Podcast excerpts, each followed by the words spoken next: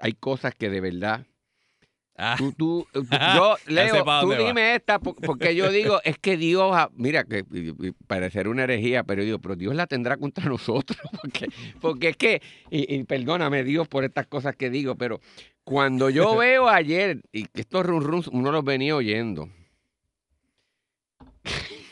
no sé ni cómo decirlo, Leo, dale, dilo, dilo, pero que, que el gobernador Ricardo Rosselló y su señora esposa, los dos, o uno de los dos, o, o yo no sé de qué, puedan insertarse en la política en estas elecciones.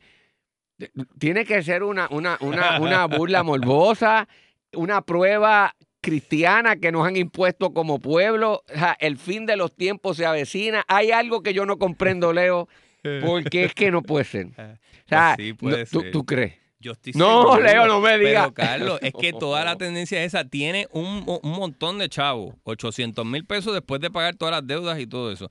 Y evidentemente va a querer lanzarse porque quiere gastar ese dinero, número uno, porque quiere, sal- sa- quiere proveerle ese dinero a contratistas, amigos, etcétera. Esa es la, la parte práctica. La otra es que nunca le ha importado su partido absolutamente nada, no le importa su país, piensa en él, piensa en su mente que puede de alguna forma reivindicarse. Este, y yo creo, Carlos, que al igual que renunció al último minuto y nos hizo esperar hasta el último minuto y tenía el país en vilo, va a dejar a su partido nuevo progresista y a, y a Puerto Rico en vilo hasta el 30 de diciembre para decidir si va a, lanzarse de nuevo o no a la gobernación, a, a- perdón, a un puesto político. Y te digo más, Carlos, yo creo que eh, Tomás Rivera Chats como presidente del PNP tiene que tener esto en el radar porque tendría que ver si le si lo certifican como candidato después de todo lo que pa- pa- pasó con el chat, todos los delitos que hay en el chat, las conspiraciones, etcétera, la burla al país. Así que yo creo que esto sería nefasto para el Partido Nuevo Progresista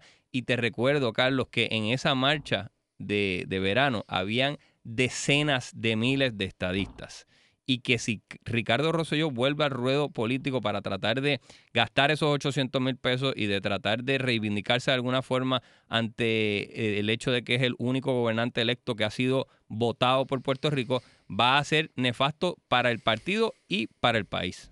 Tú has dicho unas cosas ahí que me han dejado sin aire, pero tienes toda la razón. Eh, puede que sea más cierto de una mera especulación, porque dijiste dos cosas que yo creo que son innegables. A Ricardo Rosselló no le importa Puerto Rico y a Ricardo Rosselló no le importa el PNP. Y como no le importa Puerto Rico y no le importa el PNP, pues puede tomar la decisión porque en su construcción abstracta del mundo que gira en torno a él, Megalo- megalomaníaco. eh, puede, seguro que sí. Y cuando venga gente le dice, no, y lo que te hicieron una injusticia, y tú tienes derecho, y tú eres una persona joven, y tú tienes, ¿cómo puedo hacer esto? Merece. Pues allí va. Y como lo importante es él. y esta sería la burla final. La burla Entonces, eh, final. pero ahí, me- ahí yo te digo yo, porque eh, tú lo has puntualizado muy bien, esto es una ofensa mayor al pueblo. Eh, y es una ofensa igualmente severa al Partido Nuevo Progresista. Porque, por un lado, sin duda hay un respeto mayor, hay una falta de respeto mayor al pueblo que padeció esto y que fue el que al fin y al cabo lo, lo validó. Pero a la colectividad que utilizó de trampolín y, y- y prácticamente la degolló. y al eh, ideal que tú Y lo al ideal aquí, que, de- que, que- que supuestamente él iba a, adelantar y a redimir. Y, y lo colocó en estado de indefensión que tú vengas ahora.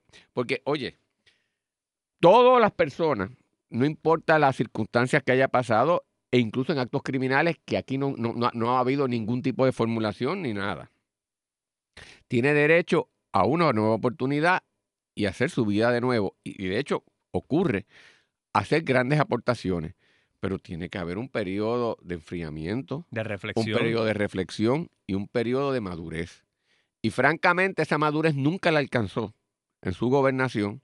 No parece haberla alcanzado, porque tampoco es que eh, ha estado escribiendo y haciendo grandes epístolas, a- aportaciones intelectuales de primer orden. ¡A nada!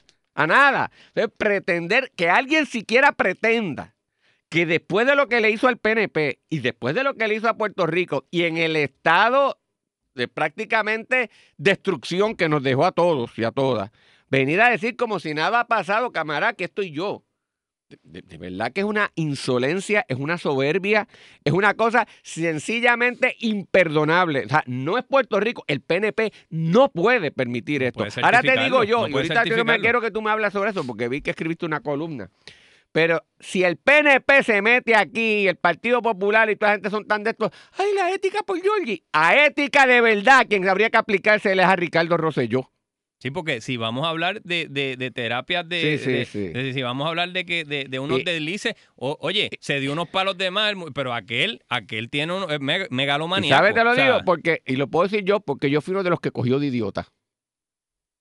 De los que llamó de tonto, sí, fui uno de los de estos. Y tengo todo el derecho a indignarme y a decirle, tú no eres un estadista serio, tú no eres un PNP serio, tú no eres un puertorriqueño serio y tú no puedes volver a utilizarnos ni aprovecharte de nosotros.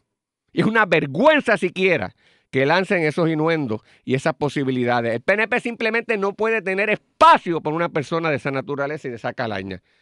Tal vez mañana te puedas redimir y tendrás derecho a redimirte.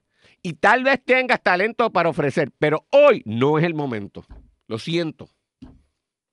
Mira, Carlos, yo creo que al igual que tú dices que a ti, como él decía en el chat, que cogíamos de Sí. a lo- hasta los propios nuestros, pues e- ese caso está ahí. Pero desde el punto de vista mío, que soy de la misma generación de él, tenemos la misma edad, yo me creí el cuento de que pese a todas las discrepancias que uno puede tener en términos de política pública, el tipo estaba todo el tiempo ahí trabajando, que trabajaba 14 horas, 15 horas, lo que estaba haciendo era chateando y el chat, yo sé que tú señalaste que no se habían establecido, eh, que no se había procesado por delito. Sí, no, lo él- cual él- es él no ha sido convicto de nada. Pero está bajo investigación todavía del Departamento de Justicia y allí había unas conspiraciones para, por ejemplo, en el caso de la esposa de Juan Dalmau, sacarla de su puesto de carrera por el hecho de estar casada con un senador independentista. A eso se dedicaba Ricardo Rosselló mientras proyectaba que estaba trabajando 14 horas al día fajado por el pueblo de Puerto Rico.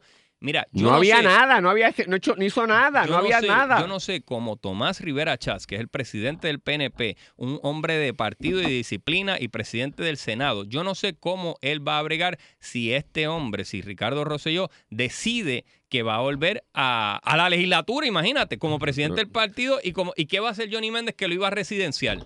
¿Qué, cómo, va a Pero- ¿Cómo va a reaccionar No, toda esta gente? el- el- la base del PNP, que esto es una trulla de, de truanes. Sí, sí, o sea. ¿Sabes que cualquiera que hace cualquier barbaridad puede como un fresco volver y aquí estoy yo? O sea, o sea, eh, eh, conlleva un- una reflexión profunda, muy particularmente del Partido No Progresista.